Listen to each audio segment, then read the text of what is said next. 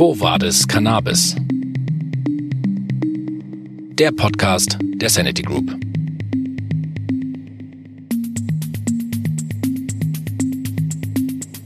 Ich sage Hallo und herzlich willkommen zu unseren Zuhörerinnen und Zuhörern, aber ich sage auch Hallo und herzlich willkommen hier bei uns im Podcast. Jan Witte, hallo, schön, dass du da bist. Ja, schön hier sein zu können. Danke für, für, die Einladung. Sehr gerne. Du bist ja neu an Bord bei Viamed und der Sanity Group. Bei der Sanity Group als sogenannter Director Medical und bei der Viamed, und darüber sprechen wir heute als Managing Director. Vielleicht kannst du uns in ein paar Sätzen kurz vorstellen, was war der Werdegang, bis du hier angekommen bist und an Bord bist? Also von, von Hause aus sozusagen bin ich eigentlich äh, Arzt, äh, Internist, ähm, Facharzt für Hämatologie und Onkologie habe in dem Bereich auch äh, ja quasi mein ganzes Berufsleben gearbeitet. Ähm, zuletzt im Klinikum Neukölln hier in Berlin als als Oberarzt ähm, und habe auch im ambulanten Bereich gearbeitet, habe äh, dort äh, ein sehr breites Spektrum an Patienten äh, und Patientinnen äh, betreut mit verschiedensten Krebserkrankungen, mit Leukämien. Ähm, und in dem Zusammenhang ähm, habe ich auch Erfahrungen gesammelt im Bereich der Cannabis-Präparate für Patienten. Ich fand das ein spannendes Thema. Ähm, spannendes Thema auch, weil äh, Frage nach, nach äh, äh, der ähm, Evidenz, die uns Onkologen ja immer so wichtig ist und äh, der den praktischen Erfahrungen, den Widerspruch da, dazu ähm, und äh, die Möglichkeiten, das zu verschreiben, waren sehr begrenzt und das fand ich mal sehr spannend, habe mich damit auch wissenschaftlich auseinandergesetzt ähm, war dabei auch äh, Studien dafür mal zu, zu designen ähm, und habe dann ein sehr überraschendes Angebot bekommen, ähm, eine Cannabis-Firma mit aufzubauen, eine medizinische Cannabis-Firma als äh, ähm, Medical Director für die Firma Afria damals, als sie in Deutschland gegründet worden ist, von einem äh, Bekannten von mir, der gefragt hat, mach das mal. Und ich fand die Idee so verrückt, dass ich gesagt habe, ähm, ja, warum nicht mal was Neues probieren? Mhm. Und bin da ins kalte Wasser gesprungen ähm, und äh, das habe ich die letzten drei Jahre gemacht, habe in der Zeit mich sehr intensiv natürlich mit der mit dem Thema der Studienlage äh, auseinandergesetzt, überlegt, was für in welche Richtung würde ich gerne äh, Produkte verbessern, wo mhm. sind die Schwierigkeiten, so dass ich beschlossen habe, diesen Weit äh, Weg weiterzugehen und ähm, habe mich jetzt äh, sozusagen Finn Hensel und äh, Fabian Friede hier in der Sanity Group angeschlossen. Um wir haben viele spannende Projekte vor ähm, mhm. und äh, auf die ich mich sehr freue. Und wir wollen über ein paar davon heute auch sprechen. Also vielen Dank für die Zusammenfassung. Du hast ganz viele Themen jetzt schon angeschnitten. Man äh, mhm. denkt es gar nicht so. Wir gehen jetzt eins, äh, bei einem nach dem anderen in die Tiefe. Du hast gesagt, du bist Arzt gewesen und du kommst sozusagen nicht von der Startup-Business-Seite, sondern du kommst da aus dem medizinischen. Ist dir da ein Patient in Erinnerung oder eine Patientin in Erinnerung geblieben, die für dich ein prägendes Erlebnis war sozusagen in der Behandlung, wo du sagst, die hat mich da beeinflusst auf dem Weg hin zu in den Bereich Cannabis-Medikation? Da fallen mir natürlich gleich mehrere ein. Ne? Mhm. Das sind natürlich irgendwie, man, man, man ist als Onkologe sehr nah an seinen Patienten, gerade auch im, im, im Palliativbereich. Deswegen fallen mir auch äh, viele Patienten und Patientinnen ein, die ich da begleitet habe. Und äh, habe auch so ein paar Erfolgsgeschichten miterlebt, die mich ja dazu dann auch gebracht haben, äh, äh, diesen Weg dann auch auf der Industrieseite weiterzugehen. Was mir sozusagen als vielleicht mein erster Patient hängen geblieben ist, ähm, war damals noch, das war noch nicht in Neukölln, das war noch im Krankenhaus vorher in Bazzaro. Da haben wir, äh, hatte ich einen Patienten als ganz junger Assistenzarzt betreut, der äh, eine schwere Krebserkrankung hatte, wirklich sehr, sehr viele Probleme hatte, nicht mehr essen konnte richtig, äh, sehr viel Übelkeit, Schmerzen und wir da alles probiert haben. Und dann sagte der Oberarzt, naja, wir können ja mal Dronabinol versuchen. Und ich hatte das nur so in der Theorie mal gehört, dass es das gibt.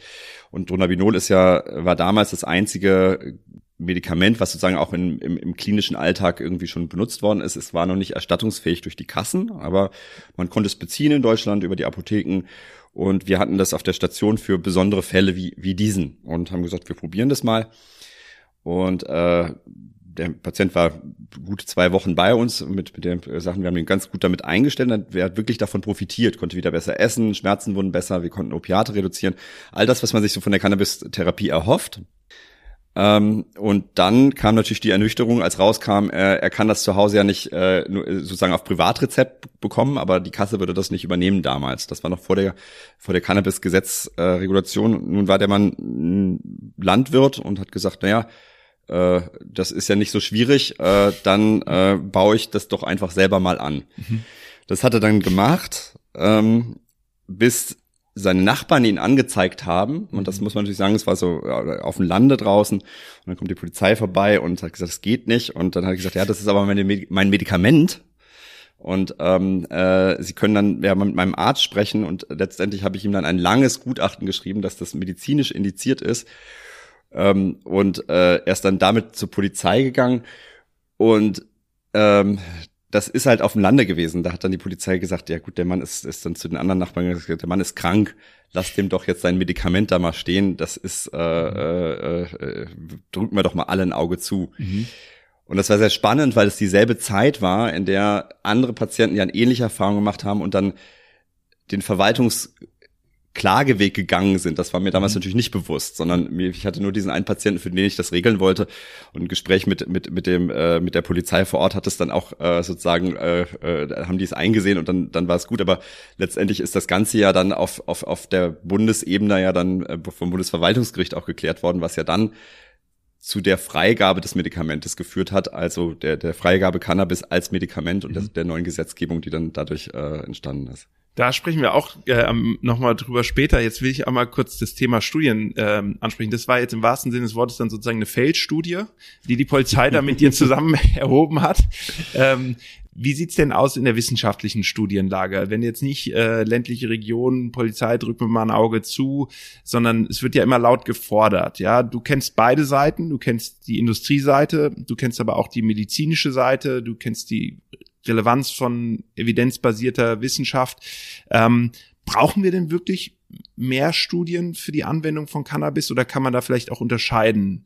Also ich glaube, es ist wichtig immer, mit welchem Blickwinkel man drauf guckt. Natürlich, ähm, ich bin Hämatologe, Onkologe. Das ist das, die Mutterdisziplin der evidenzbasierten Medizin und das ist gut so. Und das hat uns ja auch weitergebracht und das stelle ich, will ich auch nie in Frage stellen. Ähm, weil wir brauchen einen Standard, an dem wir beurteilen können, ob ein Medikament zugelassen werden darf oder nicht. Das ist auch ein Standard, an dem wir nicht rütteln sollten. Aber es ist auch die Frage, ob wir diesen Standard in jeder Situation der richtige ist und ob, ob, ob er auf jede Situation anwendbar ist. Und viel wichtiger als meine, äh, meine Sichtweise, meine Position als Arzt ist ja eigentlich die Sichtweise der Patienten.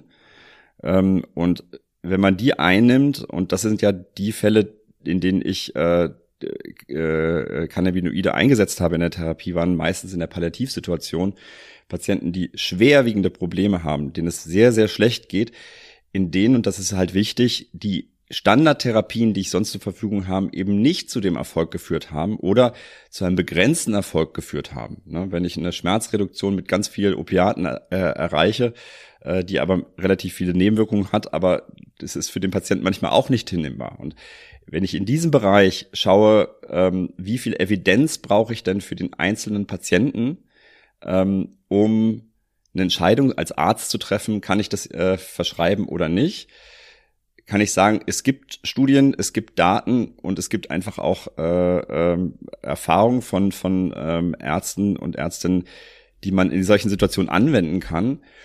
Und das ist ja das, was auch wirklich dann nochmal äh, vor dem Verwaltungsgericht damals festgestellt worden ist, dass man gesagt hat, der Patient hat das Recht darauf, wenn alles andere nicht hilft. Und mhm. in diesem Bereich sind wir in einem Bereich, wo es auch Evidenz gibt, aber das ist nicht dasselbe wie eine Medikamentenzulassungsstudie. Mhm. Natürlich wünsche ich mir als Arzt wieder, ähm, dass wir eine bessere Datenlage haben. Das ist aber nicht so einfach und äh, das, das kann man sich wünschen so. Das ist aber auch nicht so leicht äh, herzustellen. Das ist jetzt meine neue Sicht aus der Industrie, dass ich sage, ja, wir von Viamed, wir wollen unseren Teil dazu beitragen. Wir werden Studien machen. Wir werden die Evidenz dazu äh, verbessern in dem Rahmen, in dem wir das können. So, und, der, das ist ähm, äh, natürlich, muss man sagen, in einem Generika-Bereich, äh, und das ist nun mal äh, äh, Cannabis, ähm, nicht selbstverständlich, aber das ist sozusagen unsere Zielrichtung auch. Ja, kannst du das, äh, also kurzer Exkurs hier an der Stelle, Cannabis als Generika sozusagen hat auch dort eine, eine Auswirkung darauf, warum die Studienlage so ist, wie sie ist. Sehe ich das richtig? Also zu, zur Studienlage kann man, äh, warum die Studienlage so limitiert ist, kann man natürlich drei Faktoren aufzählen. Nummer eins ist natürlich die lange Prohibitionsphase, in der es sehr, sehr schwer war, ähm, äh, medizinisches äh, Cannabis-Studien überhaupt durchzuführen. Ähm, als Beispiel in den USA wurde dann in einigen äh, Bundesstaaten das ähm, äh, ja schon zum Freizeitgebrauch freigegeben, aber wenn ich eine Studie machen wollte, gab es nur eine Bezugsquelle. Das heißt, im, im Laden nebenan kann ich es umsonst kaufen, aber ähm, wenn ich es im Labor habe, äh, bin ich halt schon fast mit einem Bein im, im, im Gefängnis gewesen. Mhm. Also äh, das, ist, äh, das ist ein Grund, dass es natürlich auch wenig Forschung gab in der Zeit. Man erkennt das gut daran, dass äh, die, die, die Anzahl der Publikationen in den letzten Jahren exponentiell steigt. Mhm.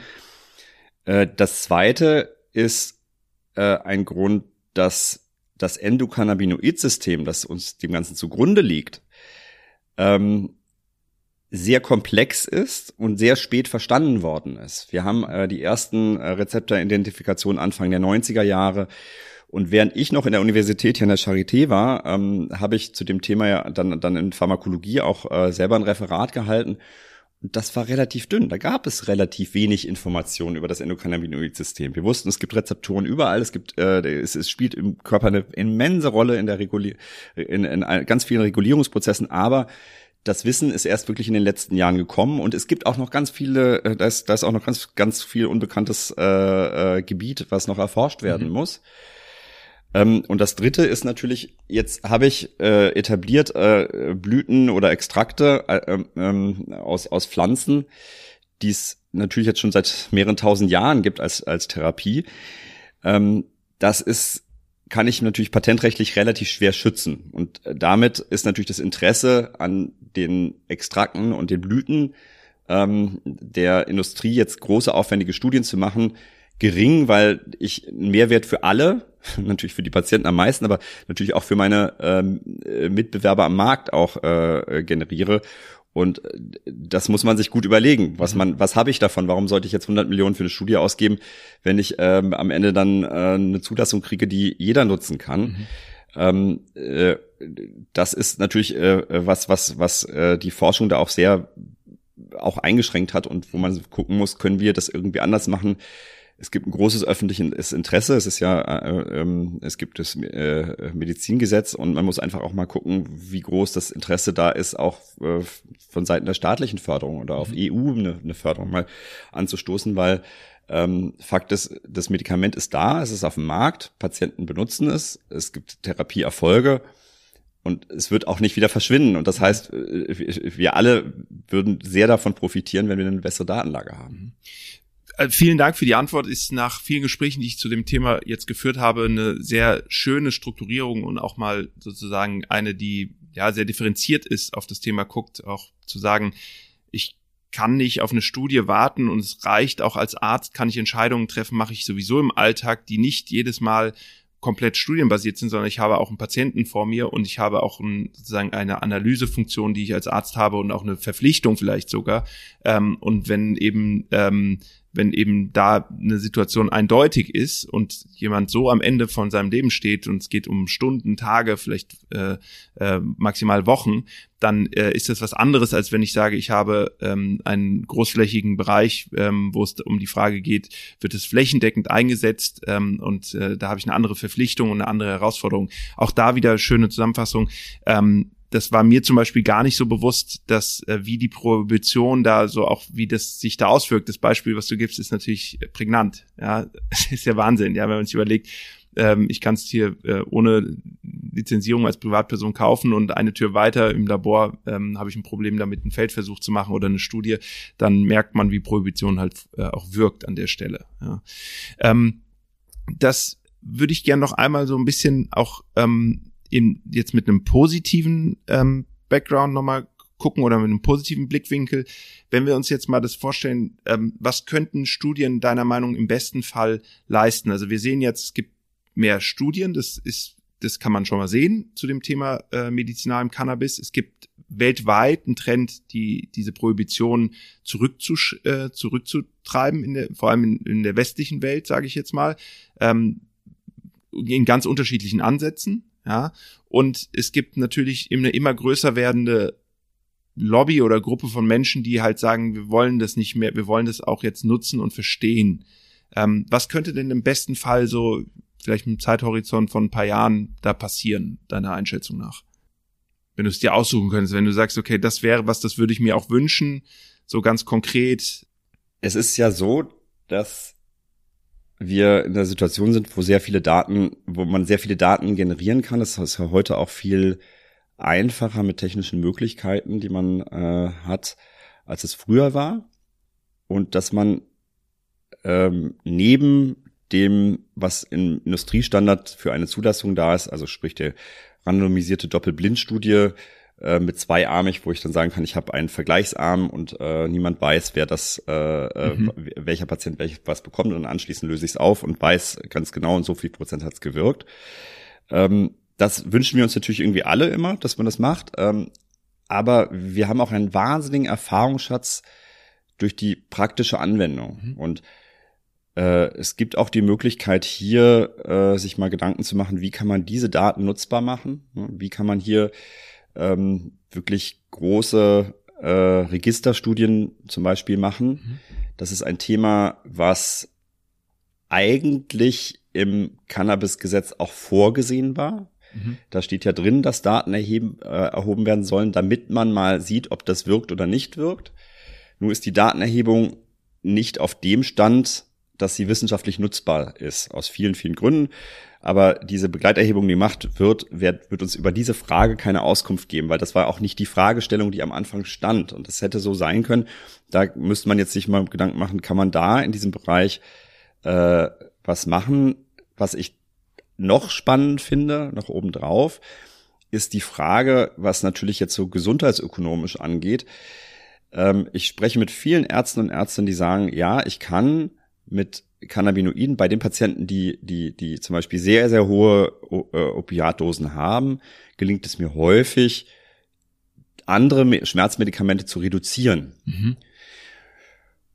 Und das wäre natürlich ein ganz spannender äh, Feld, wo man sich mal anschauen müsste, was ist macht das eigentlich gesundheitsökonomisch aus? Das ist, so wir sehen, jetzt gibt es das Cannabis-Gesetz, es gab viele Befürchtungen, dass man gesagt hat, ja, es wird jetzt irgendwie ähm, ähm, äh, äh, ganz viel verschrieben werden und das wird ganz teuer für die Kassen.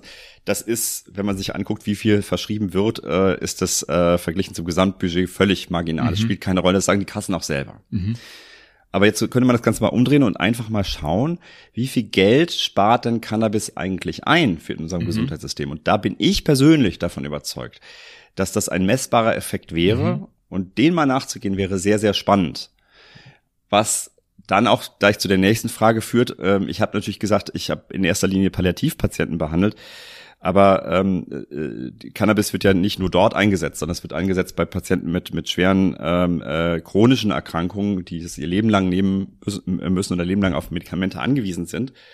Und gerade da, denke ich mal, ist es wichtig zu sehen, wie verbessert sich ihr Leben dadurch. Und dann äh, muss man auch irgendwann die Frage stellen, ist die Rolle, die das momentan einnimmt, in allen Indikationen richtig? Sprich, ich darf das nur einsetzen, wenn ich wirklich alles, alles, alles mhm. zum Teil auch Dinge eingesetzt habe, deren Evidenz noch schlechter ist als Cannabis, mhm. bevor ich das machen darf.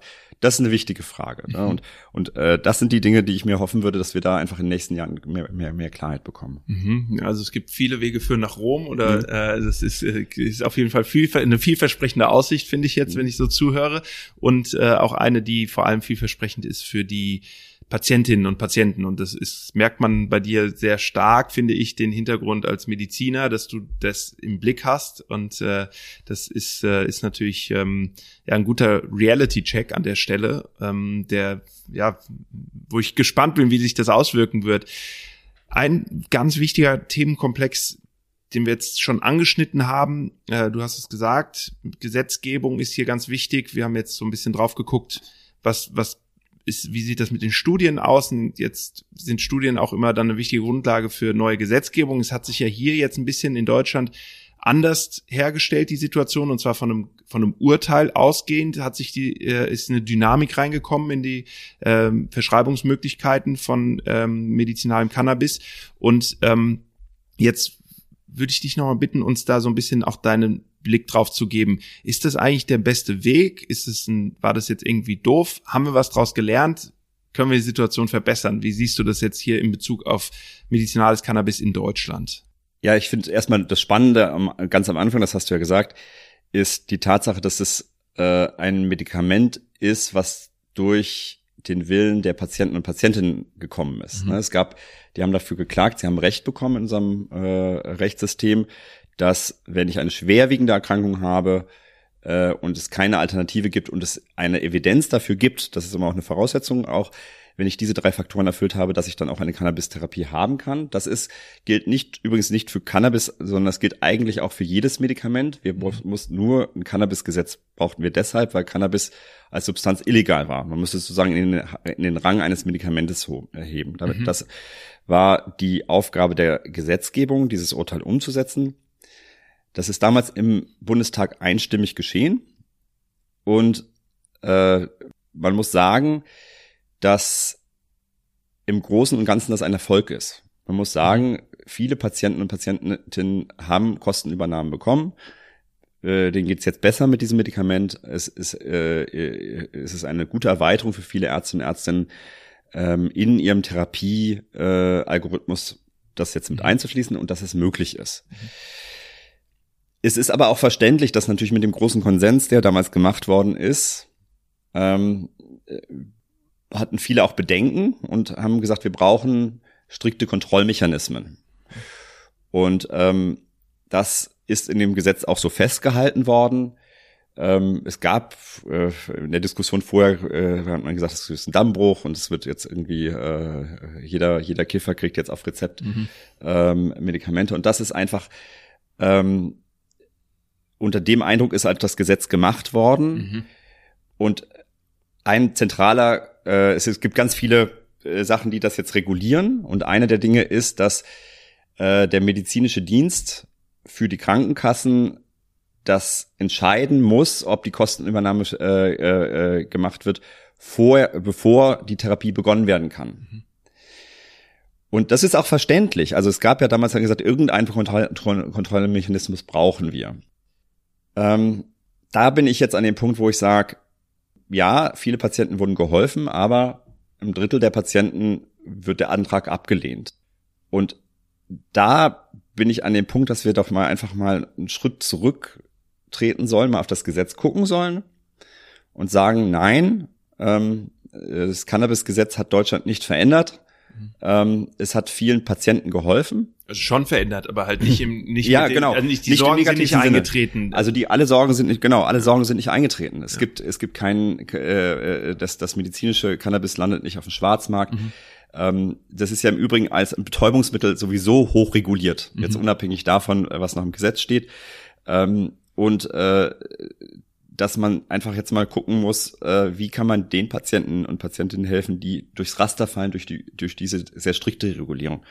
Und da sehe ich ein Problem, auch noch wieder jetzt wieder meine Arztbrille, ähm, dass jemand am, Grau, äh, am grauen Tisch sozusagen mhm. entscheidet ähm, über meinen Patient, wenn ich meinen Patienten äh, Cannabis verschreibe und das mit ihm bespreche und sage, ja, das ist was für ihn, sitzt jemand und liest ähm, ein, ein, ein anderthalbseitige Zusammenfassung und äh, sagt dann, nee, dieser Patient bekommt das nicht. Und da finde ich, sollte man noch mal ein bisschen mehr Vertrauen in unsere Ärzte haben mhm. und sie sagen, das ist doch eine Frage der Therapiehoheit, die nicht auf den Seiten der, der, des, des äh, medizinischen Dienstes ist, für den er da, für, für, für diese Aufgabe ist der medizinische Dienst auch gar nicht gemacht. Mhm.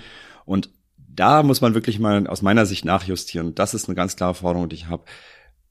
Die Therapieentscheidung gehört in die Hände der Ärzte und Ärztinnen im Dialog mit ihren Patienten und nicht nicht nicht ähm, nicht an einen grauen Tisch durch eine Institution. Wird ja auch so in eigentlich ganz vielen anderen Fällen so gehandhabt. Genau, also, das ist ja jetzt nicht, wir, wir wollen jetzt, also das ist ja keine, das ist ja jetzt keine neue Forderung, muss man vielleicht dazu sagen, für Leute, die sich damit nicht so auskennen im medizinischen Dienst und wo der sonst sozusagen mhm. äh, äh, tätig ist. Also das ist jetzt keine Forderung, die die eine Strukturänderung verlangt, sondern es ist eigentlich ganz im Gegenteil. Es ist ja normal, der Normalfall ist, dass du als Arzt die medizinische Hoheit hast über die Medikation in dem Rahmen. Genau. Und ähm, Arzt, äh, Arzt, Ärzte äh, sind einfach imstande, mit dieser Verantwortung verantwortungsvoll umzugehen. Das tun mhm. sie ja mit allen anderen Medikamenten auch. Ich meine, ähm, äh, wie viel Opiate werden jedes Jahr verschrieben? Wir sind hier gut reguliert mit dem normalen Rahmen, den wir haben, ähm, dass, äh, dass wenig, dass es hier zu wenig äh, Problemen äh, kommt. Mhm. Und äh, da, da war einfach die Annahme, dass das jetzt bei Cannabis anders werden wird, einfach eine Fehlannahme. Und dem muss man jetzt einfach auch mal Rechnung tragen im Sinne der Patienten mhm. und Patientinnen, ähm, dass wirklich diese Entscheidung äh, wieder Teil des der, in, in, in die ähm, Therapiehoheit des mhm. Arztes oder der Ärztin gehört. Also verstanden für den Bereich der Anwendung lass uns doch ein bisschen jetzt auf deinen zweiten Fachbereich kommen, sozusagen den industriellen mhm. äh, Bereich. Ähm, was wäre wünschenswert? Wir haben eine Wahl im September, äh, die da relativ relevant sein könnte. Das Thema ist bei allen in irgendeiner Weise auf dem Radar oder im äh, Parteiprogramm, wenn es das denn schon gibt, da wo es das gibt oder auf der Agenda. Ähm, was wäre wünschenswert? Ähm, was sind die politischen Rahmenbedingungen, die jetzt geschaffen werden können? Ich gebe auch nochmal so das Stichwort Open House Verfahren rein und mhm. äh, einfach vielleicht nimmst du uns noch mal ein bisschen mit in deine Gedanken dazu. Wieder im Cannabis-Gesetz, zurück damals, Perspektive damals. Ähm, das Gesetz ist ja gemacht worden, weil Patienten geklagt haben, dass sie, wenn sie das Medikament nicht bekommen, äh, das Recht haben, es selber anbauen zu dürfen. Mhm. Und deshalb hat man ins Cannabis-Gesetz geschrieben, gut, dann müssen wir die Versorgung sicherstellen. Und wer soll das machen? Äh, dass die Aufgabe hat äh, der deutsche Staat in Form des äh, B-Farms, der Behörde bekommen, äh, sich um den deutschen Anbau zu kümmern und eine Ausschreibung zu machen. Man hat sich da auf Berufung von äh, 60er Jahre UN-Richtlinien, die mhm. ja in vielen anderen Ländern überhaupt keine Rolle mehr spielen. Also das mhm. über die, die, die, wenn ich mir Kanada, USA, äh, Uruguay, viele andere Länder äh, äh, jetzt angucke, äh, spielt das für die keine Rolle. Die haben es auch anders gesagt. Auch Dänemark hat das anders geregelt. Mhm. Wir sind als EU-Mitglied und äh, aus ihrer Sicht auch konform mit allen äh, Regularien. Da haben wir es uns einfach sehr, sehr schwer gemacht, dass jetzt eine Behörde dafür zuständig ist, eine Ausschreibung zu machen, um den Anbau zu machen. Es wurde von vornherein gesagt, ähm, ist, ist äh, die, dass die Anbaumenge viel zu gering ist. Mhm äh, die, die Ausschreibung war äh, nicht, war viel zu kompliziert und hat natürlich dazu geführt, dass wir jetzt ähm, eine große Chance verpasst haben, ähm, in diesem Feld der ähm, Weiterentwicklung von des, der, des, der äh, Cannabinoidmedizin in puncto Produktion und Anbau hier in Deutschland, dass man die Hürden so hochgegangen hat dass wir da mehr und mehr den Anschluss verlieren. Mhm. Und das ist wirklich traurig. Wenn ich auf der Welt rumfahre, dann äh, sprechen alle äh, irgendwie mich an und sagen, ja, ich baue jetzt hier eine medizinische äh, Firma auf. Und dann sage ich, naja, aber es gibt ja in eurem Land keinen Markt. Wo wollt ihr denn hin? Ja, die wollen alle nach Deutschland. Warum? Mhm. Ja, es, es, ist halt hier gut geregelt. Und es ist nicht so schwierig, ähm, das zu importieren. Ich brauche irgendwie eine Firma hier mit einer EU-GMP. E, e äh, Lizenz, die hier, hier irgendwo in Europa sitzt. Und äh, dann kann ich das äh, einfach importieren und hier auf den deutschen Markt bringen. Mhm. Und mir wäre es einfach viel lieber, wenn wir sagen würden, lasst uns doch diese Chance nicht äh, äh, vergehen, hier ähm, innovative Forschung im Anbau zu machen, äh, den Anbau hier äh, zu fördern, und wirklich äh, deutschen Firmen eine Chance zu geben, äh, hier in diesem Bereich tätig zu werden, ähm, der weltweit immens viele Arbeitsplätze mhm. schafft, die wir auch hier haben können. Mhm. Wir sind imstande, hier äh, auch konkurrenzfähiges Produkt herzustellen und vor allem auch die Forschung voranzutreiben. Und äh, du hast es jetzt erwähnt, die, das Thema Open House äh, in Dänemark. Ähm, die haben das so geregelt, dass man einfach eine Lizenz bekommt, äh, sich beantragen kann und das, was ich an Überproduktion ähm, habe, kann ich dann exportieren. Mhm. Ja, das heißt, das Großteil des Cannabis in, in, in Dänemark, was angebaut wird, ähm, ist ein, kommt jetzt in den Export, aber die Patienten vor Ort profitieren natürlich von der guten Konkurrenzlage mhm. und äh, dadurch, dass die Behörden und jetzt auch wieder eine Kontrollfrage viel besser kontrollieren können, was mhm. dann äh, da passiert. Also mir wäre doch viel lieber, dass wir hier hier in Deutschland ein gut kontrolliertes Produkt haben mhm. ähm, und hier die Möglichkeiten dazu haben. Und ich glaube, das ist ein man sieht, es ist ein ganz emotionales Thema mhm. für mich. Ich war äh, Sachverständiger im Bundestag mit der genau dieser mhm. Frage, wo ich mhm. sagen kann, ich verstehe das nicht. Ich verstehe das nicht, dass man äh, dieses Thema nicht angeht. Und ich finde, das hat sich jetzt nochmal im Zuge von, von Covid nochmal ganz ähm, äh, drastisch zugespitzt. Die Frage, prinzipiell in der pharmazeutischen Industrie, ähm, der, die Frage der Versorgungssicherheit. Ne, wir, wir, es geht ja auch, um, wie gesagt, wir haben ja darüber gesprochen, es ist ein Medikament für schwer kranke Menschen, mhm. die äh, chronisch krank sind. Die brauchen das Medikament jeden Tag. Und die Frage ist wirklich, was ist uns diese Versorgungssicherheit wert, mhm. sie hier vor Ort zu haben, verglichen uns von anderen Ländern abhängig zu machen und gleichzeitig natürlich auch hier Steuern zu generieren, Arbeitsplätze zu schaffen. Das ist wirklich was, wo ich, wo ich einfach das nicht nachvollziehen kann, das nicht verstehen kann. Mhm. Also Punkt eins, ich habe mehr Kontrolle. Punkt zwei, ich mache Arbeitsplätze. Punkt drei, ich mache Innovation und Forschung.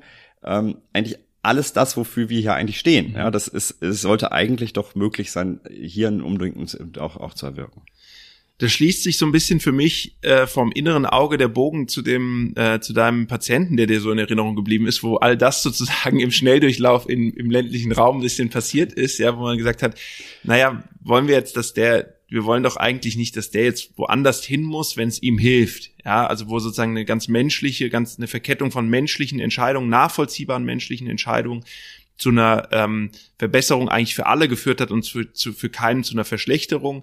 Ich glaube, an der Stelle muss man auch nochmal hinzufügen, dass, ähm, dass einfach ähm, sowas auch wir reden jetzt nicht über eine Legalisierung im, im Freizeitgebrauch, sondern wir reden hier über eine medizinische Anwendung, wir reden hier über eine ärztlich begleitete Anwendung ähm, und von daher ähm, sehr nachvollziehbar und finde ich auch nochmal in der ganzen Diskussion, über die es dann oft geführt wird, einen wertvollen Punkt, den du hier machst, ähm, zu sagen, ist doch eigentlich, können wir, wir müssen uns doch zutrauen, dass wir besser vor Ort hier besser regulieren können, als wenn wir sagen, wir wir sind auf Importe angewiesen. Also das kann ja nicht, die, kann ja nicht die, die Lösung sein.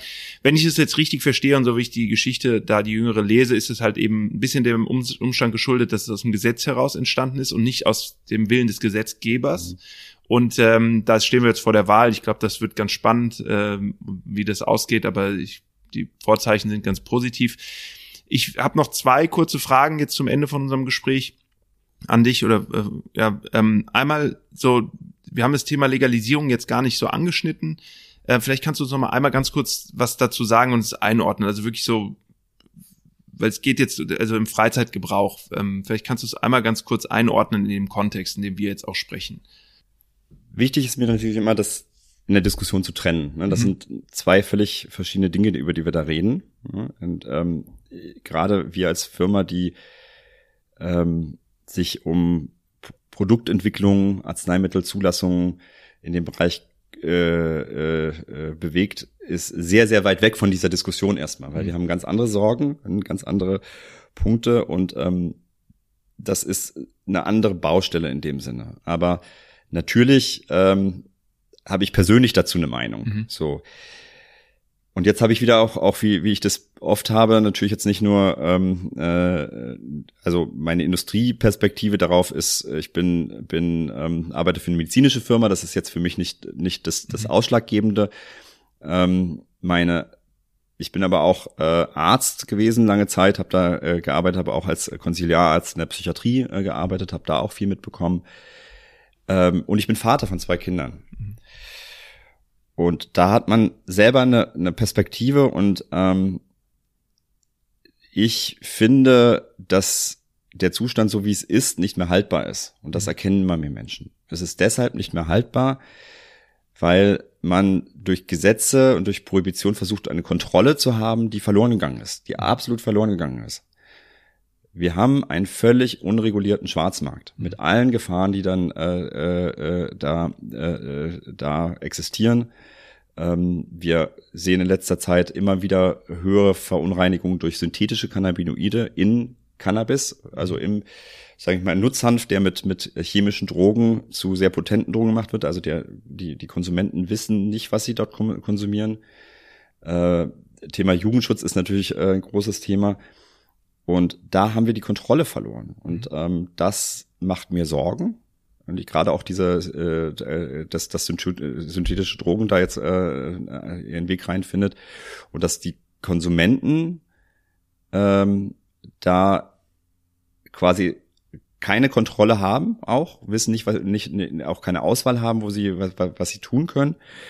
Ähm, gleichzeitig viele Menschen in der Bevölkerung das äh, Cannabis konsumieren und wir jetzt versucht haben, Kontrolle dadurch zu behalten, dass wir sagen, gut, wir können jetzt nicht jeden festnehmen, der Cannabis hat, mhm. deswegen erlauben wir eine gewisse Grundmenge an Cannabis dort.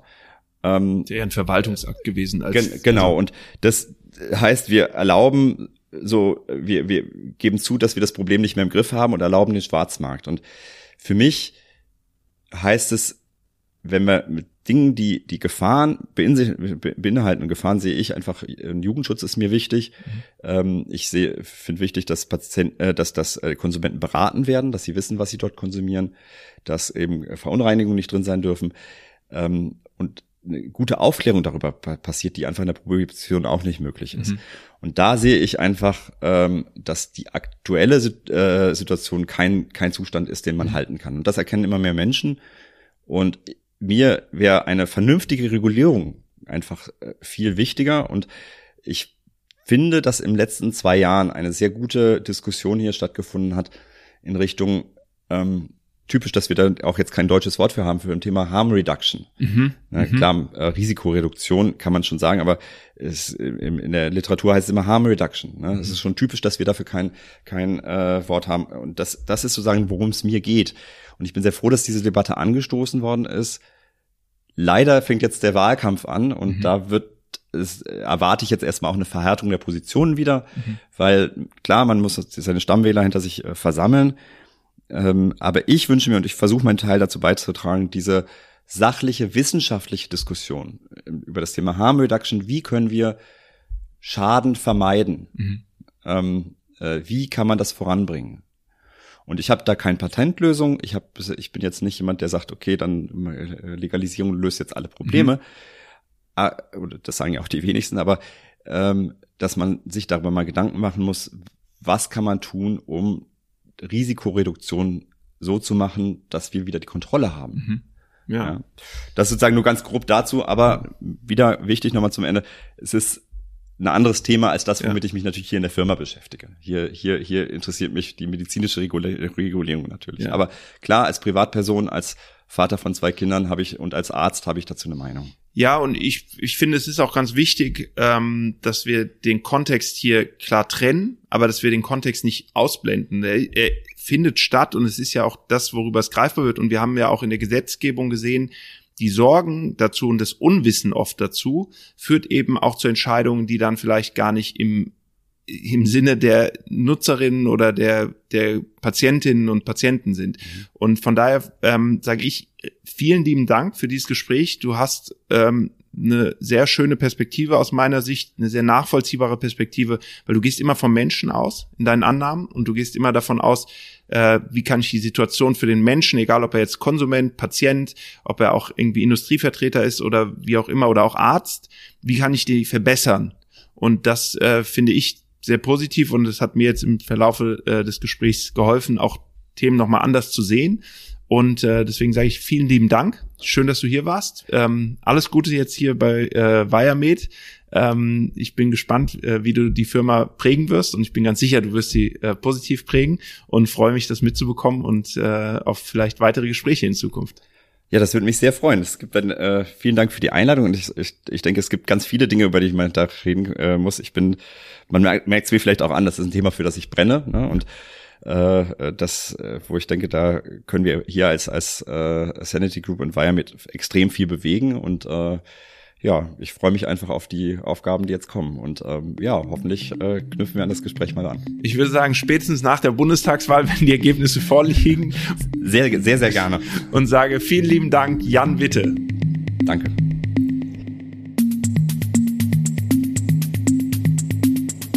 Vielen Dank fürs Zuhören. Das war eine Folge Quo Vadis Cannabis.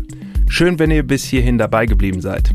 Alle, die noch mehr hören wollen von dem Podcast der Sanity Group, ihr findet die neuesten Folgen immer auf unserer Website, unseren Social Media Kanälen und überall dort, wo man Podcasts hört. Quo Vadis Cannabis, der Podcast der Sanity Group.